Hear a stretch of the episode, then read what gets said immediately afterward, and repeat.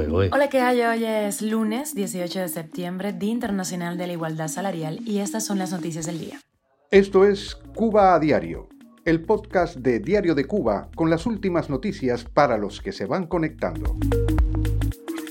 Díaz Canel se jacta en Nueva York de la cumbre del G77 en China. Fue una proeza lo que hicimos, dijo el dictador.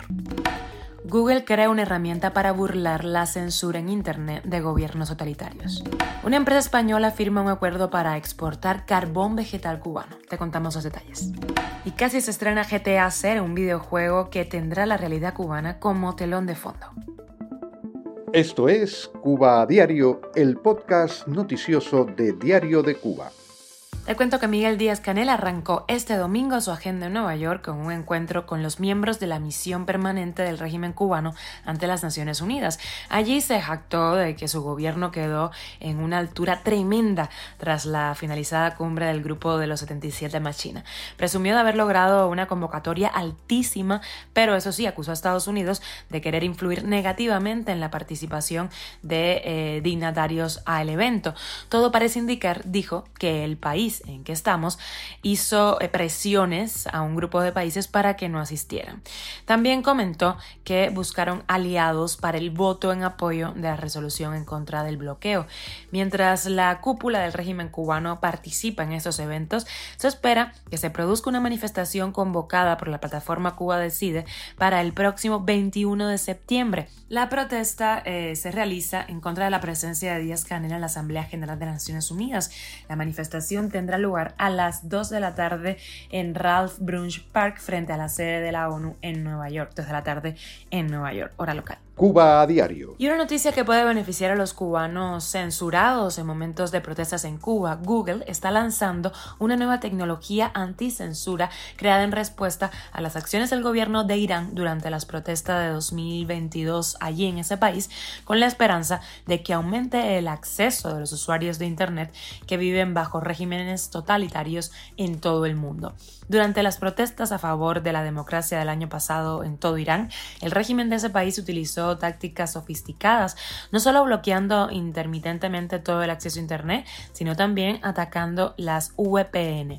Ahora, Google está lanzando el código de Outline en forma de un kit de desarrollo de software para que otras aplicaciones puedan crear resistencia a la censura.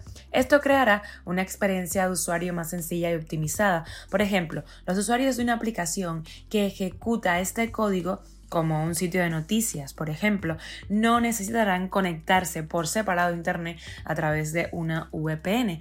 Google espera poner así a los usuarios en un paso por delante de los sensores. La empresa española Ibecosol y la del régimen cubano Frutas Selectas firmaron un acuerdo de asociación económica para producir y exportar carbón vegetal durante la Feria Internacional Exposur 2023 que se celebrará en Cienfuegos. Según informó la agencia de noticias oficialista Prensa Latina, esta feria, donde se oficializó el convenio, tiene entre sus propósitos impulsar a Cienfuegos como destino turístico. El régimen cubano se ha beneficiado del conflicto ruso-ucraniano, donde ha tomado partido a favor de Rusia al ampliar su mercado de carbón vegetal cuando el carbón ucraniano dejó de estar disponible, aunque Cuba ya exportaba carbón a Europa antes de la guerra. Solo en 2022 Cuba exportó 39 millones de euros en carbón vegetal y productos de madera a Europa, un 39% más que en el año anterior. Cuba a diario. Y si eres un gamer, si te interesan los videojuegos, esta noticia es para ti porque el joven cubano Liban Alfonso se las ha arreglado para ser productor musical y a la vez desarrollador de videojuegos en Cárdenas, en Matanzas.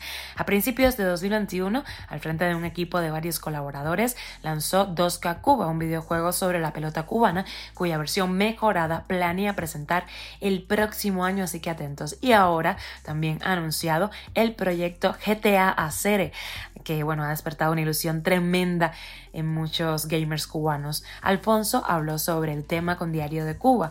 Puedes leer la entrevista completa en nuestra página.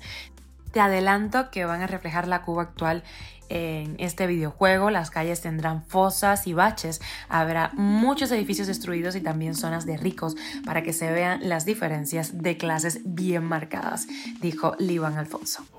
Esto es Cuba a Diario, el podcast noticioso de Diario de Cuba, dirigido por Wendy Lascano y producido por Raiza Fernández. Muchísimas gracias por estar con nosotros, acompañarnos, hacernos parte de tu rutina.